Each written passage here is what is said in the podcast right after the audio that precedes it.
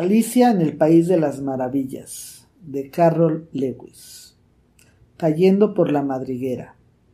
Alicia estaba empezando a aburrirse allí sentada en la orilla junto a su hermana, sin tener nada que hacer. Había echado un par de ojeadas al libro que ésta leía, pero no tenía dibujos ni diálogos. ¿Y para qué puede servir un libro sin dibujos ni diálogos? se preguntaba Alicia.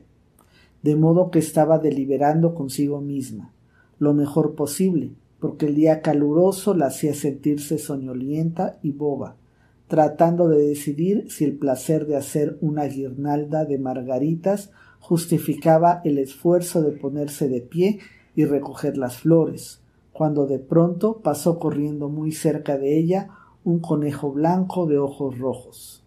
Eso no tenía nada de demasiado particular y tampoco le pareció demasiado desacostumbrado a Alicia que el conejo se dijese ¡Ay, ay, ay! que llego tarde.